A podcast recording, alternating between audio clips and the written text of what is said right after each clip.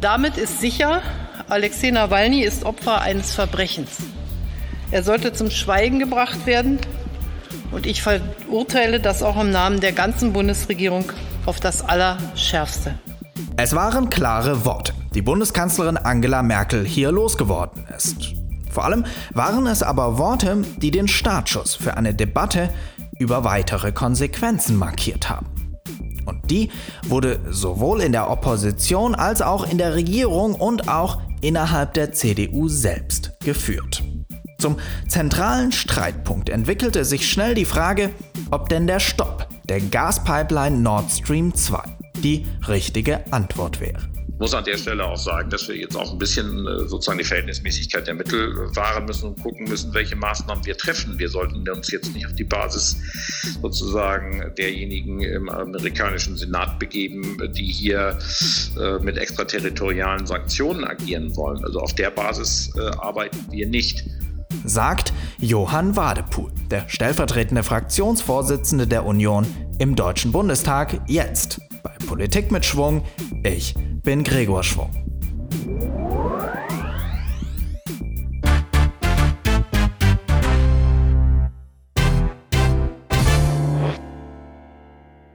Es war der 20. August diesen Jahres, als Alexei Nawalny aus dem sibirischen Tomsk wieder zurück nach Moskau fliegen wollte.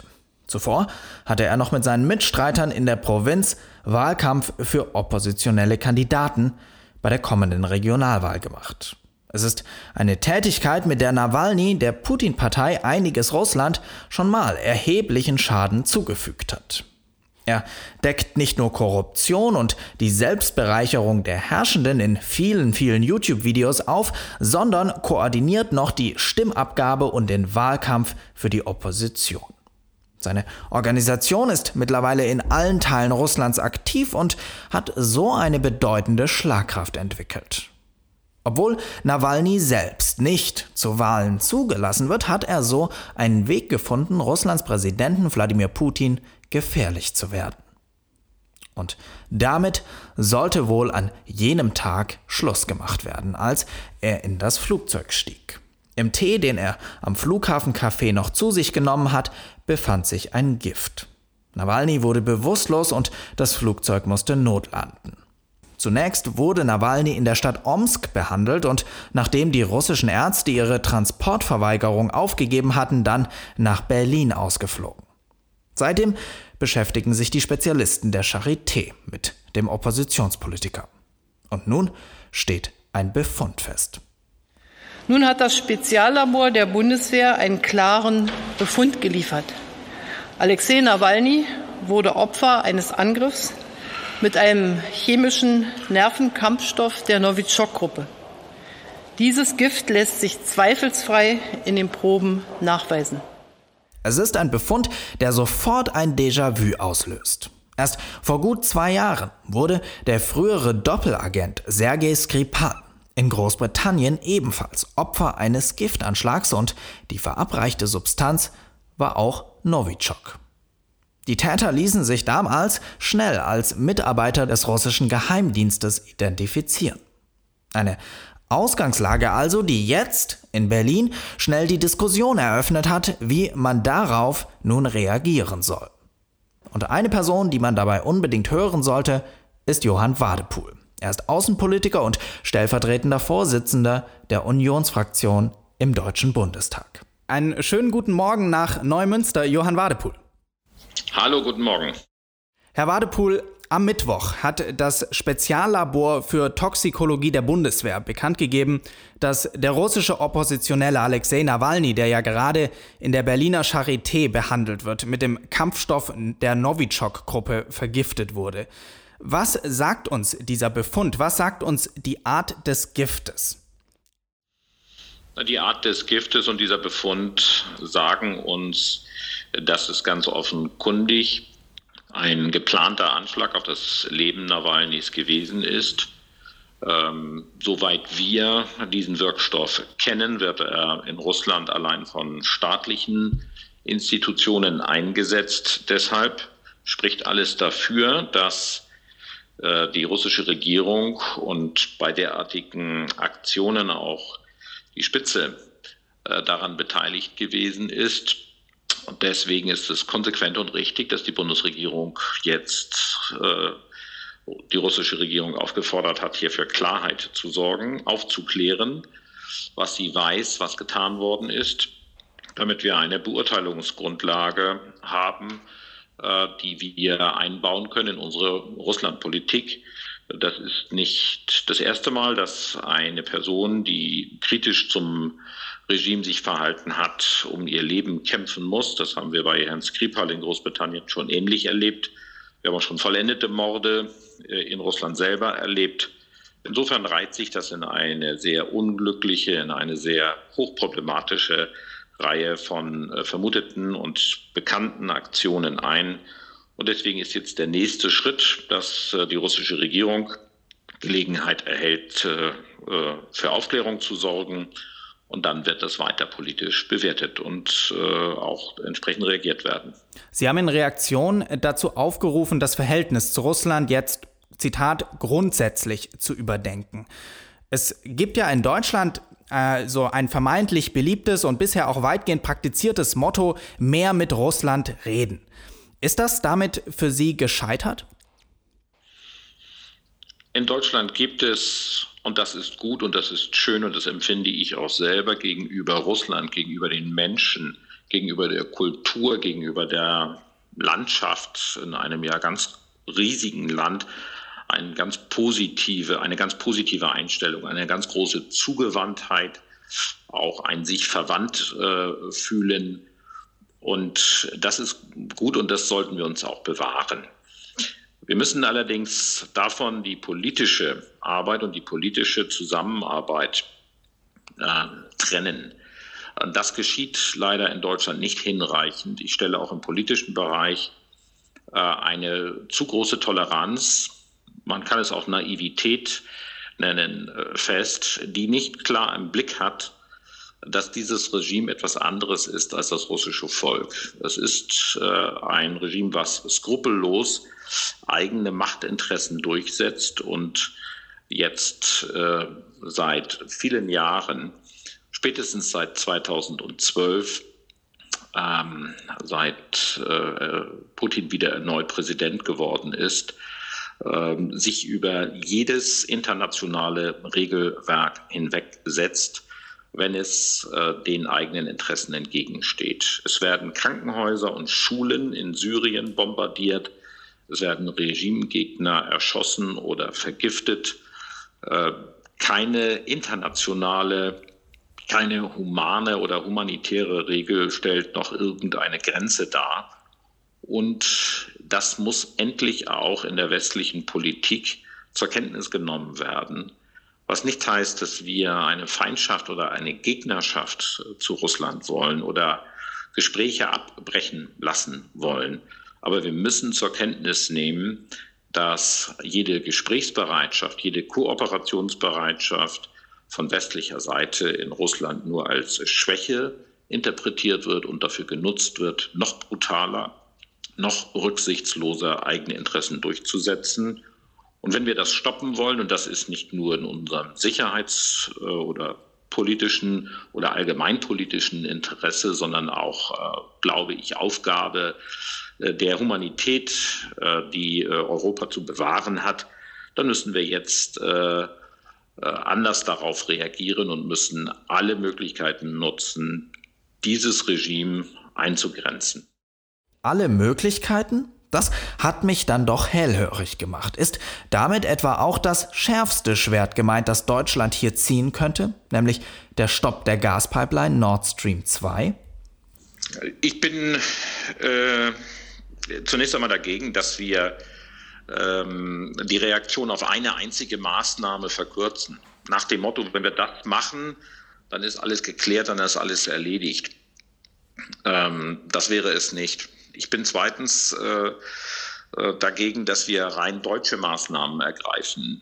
Nawalny wird zum Glück und mit gutem Recht in Deutschland behandelt und wir haben das analysiert, aber das ist kein deutsch-russischer Konflikt, das ist ein europäisch-russischer Konflikt. Und wir treiben die europäische Integration nicht nur intern voran, sondern auch was die Außenbeziehungen angeht. Das heißt, Deutschland legt Wert darauf, dass hier von Brüssel aus reagiert wird, wie Deutschland Wert darauf legt, dass wir unsere Beziehungen zu China auch über Brüssel entwickeln und sozusagen nicht bilaterale auf eine bilaterale Ebene verengen. Das ist das, das ist das Dritte. Und das Vierte ist, dass man natürlich in, äh, als jemand, der sich an das Recht gebunden fühlt, auch in Deutschland erkennen muss, dass die, dass die Bundesregierung nicht einfach beschließen kann, wir, wir stoppen mal äh, Nord Stream 2. Ähm, dafür gibt es ein umfangreiches Genehmigungsverfahren, was unterschiedliche staatliche Ebenen durchlaufen hat und was erfolgreich gewesen ist. Und ich sehe nicht unmittelbar ein äh, rechtliches Instrumentarium, dass es einer Bundesregierung gestatten würde, all das äh, sozusagen äh, auszuhebeln, weil man es außenpolitisch für richtig hält. Das es, heißt, es käme mit Kosten, ja. Es, also es käme mit Kosten für Deutschland, wenn diese Pipeline gestoppt werden würde. Das, das ist wohl richtig. Aber kann Deutschland in Europa denn überhaupt glaubhaft jetzt für eine gemeinsame Reaktion, eventuell Sanktionen gegen Russland werben, wofür ja manche Länder äh, durchaus größere Opfer erbringen müssten, wenn es selbst noch nicht mal bereit ist, im Zweifelsfall ähm, Kosten zu tragen, um Russland hier in die Schranken zu weisen? Natürlich sind wir bereit, Kosten zu tragen und ich bin auch dagegen, das auszuschließen. Natürlich ist das, gehört das auch zu den, zu einer Reaktionsmöglichkeit. Nochmals, ich bin auf eine, bin gegen eine Verengung auf diese Maßnahme und ich weise darauf hin, äh, dass man nicht einfach sagen, dass, äh, das bedeutet Kosten. Wie wollen Sie die weiteren Baumaßnahmen stoppen? Es gibt Baugenehmigungen, es gibt wasserrechtliche Genehmigungen, es gibt bergbaurechtliche Genehmigungen. Die kann keine Bundesregierung äh, einfach canceln. Ja, wir leben in einem Rechtsstaat und da hat es unterschiedliche Genehmigungsverfahren gegeben und die sind nach wie vor wirksam. Und äh, ich kenne kein, äh, kein, äh, keine Maßnahme, die in der Bundesregierung beschlossen werden kann und das einfach sofort annulliert. Das muss man zur Kenntnis nehmen. Wenn der Stopp der Pipeline allerdings nicht in Betracht kommt, dann bleibt nur eine Maßnahmenpalette, die man gegenüber Russland bereits mehr oder weniger ausgeschöpft hat. Ob nach dem russischen Cyberangriff auf den Deutschen Bundestag, die Vergiftung von Sergei Skripal oder die Ermordung eines tschetschenischen Dissidenten durch den russischen Geheimdienst mitten im Berliner Tiergarten am helllichten Tag. Man hat gezielte Sanktionen gegen Mitglieder des Regimes verhängt, Diplomaten ausgewiesen, Vermögen eingefroren etc. Nach der Vergiftung von Nawalny kann man aber jetzt nicht zu dem Schluss kommen, das hätte im Kreml irgendjemanden beeindruckt. Frage also an Herrn Wadepool, läuft man nicht Gefahr, dass man Putin hier signalisiert, er kann weitermachen, was er will? Er kann nicht machen, was er will. Äh, wie gesagt, das fängt bei der Sprache an. Man muss es äh, äh, ansprechen, man muss es äh, anprangern. Das haben wir bisher zu wenig getan. Und zweitens, er ist nach wie vor angewiesen auf eine wirtschaftliche Zusammenarbeit mit Deutschland und mit Europa. Äh, es hat auch in der Vergangenheit wieder äh, neue Investitionen äh, deutscher Unternehmen. Ähm, ich denke nur an Mercedes-Benz, auch in Russland gegeben. Kommen andere Unternehmen dazu. All das wird in Frage stehen, wenn Putin diesen Kurs weiterfährt. Und drittens, er braucht auf internationaler Ebene auch Anerkennung und will berücksichtigt werden. Das versucht er durch Einsatz brutaler militärischer Gewalt äh, zu erreichen. Aber äh, wenn Europa geschlossen auftritt und Deutschland ist dazu bereit, äh, Russland auch hier zu sagen, äh, dass äh, ein derartiges äh, rechtswidriges Verhalten Konsequenzen hat und dass man Russland von der internationalen Bühne weiter ausschließen wird, dann wird das sicherlich in Moskau gehört werden und dann wird das sicherlich äh, Putin äh, bewegen, darüber nachzudenken. Ich glaube, er leidet darunter, dass er bei äh, G7 nicht dabei ist. Und ich glaube, wir müssen ihm klar sagen, dass er derzeit gerade wieder alle Brücken zurück äh, selber kaputt schießt. Mhm. Trotzdem wäre ja der Stopp von Nord Stream 2 eine Maßnahme, die ihn tatsächlich wirtschaftlich sehr, sehr empfindlich treffen würde. Woher kommt diese Nachsicht, dass man das nicht offensiv jetzt auf das Tablett packt, was ja auch europäische Partner fordern, die ja auch dagegen sind? Ich verstehe, dass, dass Sie auf diesen Punkt das dritte Mal zurückkommen. Ich wiederhole, wir leben in einem Rechtsstaat. Hier sind private Unternehmen tätig, die haben wirksame deutsche Genehmigungen. Und es gibt beispielsweise eine Baugenehmigung des zuständigen Landkreises. Diese Baugenehmigung kann die Bundesregierung nicht in der Luft zerreißen. Eine Möglichkeit allerdings gäbe es, beziehungsweise hat es gegeben. Im Frühjahr 2019 wollte die Europäische Kommission die Gasrichtlinie verschärfen. Der ursprüngliche Plan hätte die Nord Stream 2 Pipeline für den russischen Gazprom-Konzern ziemlich unattraktiv gemacht. Auf Drängen Deutschlands allerdings wurde die Richtlinie dann am Ende so verwässert, dass sie für die Pipeline keine Gefahr mehr darstellte. Wäre das jetzt eine Option, dass man da hingeht und diese, die, die, diese Gesetzesmaßnahme auf europäischer Ebene verschärft und dann ja rechtsstaatlich dieses Projekt äh, stoppen könnte? Ich übernehme das jetzt nicht mit der Verwässerung, aber auch das ist ein Vorgang aus der Vergangenheit. Also, äh, um es etwas sehr umgangssprachlich zu sagen, die Zahnpasta ist da aus der Tube. Ja, das hätte man dann vor zwei Jahren machen müssen, aber heute kann man das schlicht und ergreifend nicht mehr. Wir können die Zeit nicht zurückdrehen. Für Nord Stream 2 gibt es die entsprechenden Genehmigungen. Äh, und auf der Grundlage kann das Projekt weiter realisiert werden. Ich muss an der Stelle auch sagen, dass wir jetzt auch ein bisschen äh, sozusagen die Verhältnismäßigkeit der Mittel wahren müssen und gucken müssen, welche Maßnahmen wir treffen. Wir sollten uns jetzt nicht auf die Basis sozusagen derjenigen im amerikanischen Senat begeben, die hier äh, mit extraterritorialen Sanktionen agieren wollen. Also auf der Basis äh, arbeiten wir nicht. Okay, wir sehen, Johann Wadepool hat hier eine klare Position. Ebenfalls eine deutliche Position allerdings in die andere Richtung hat Norbert Röttgen. Der Vorsitzende des Auswärtigen Ausschusses ist auch Kandidat für den CDU-Parteivorsitz und fordert nun das Ende der Pipeline. Es gäbe nur eine Sprache, die Putin verstehe, so der Außenexperte, und die hieße Geld und Gas.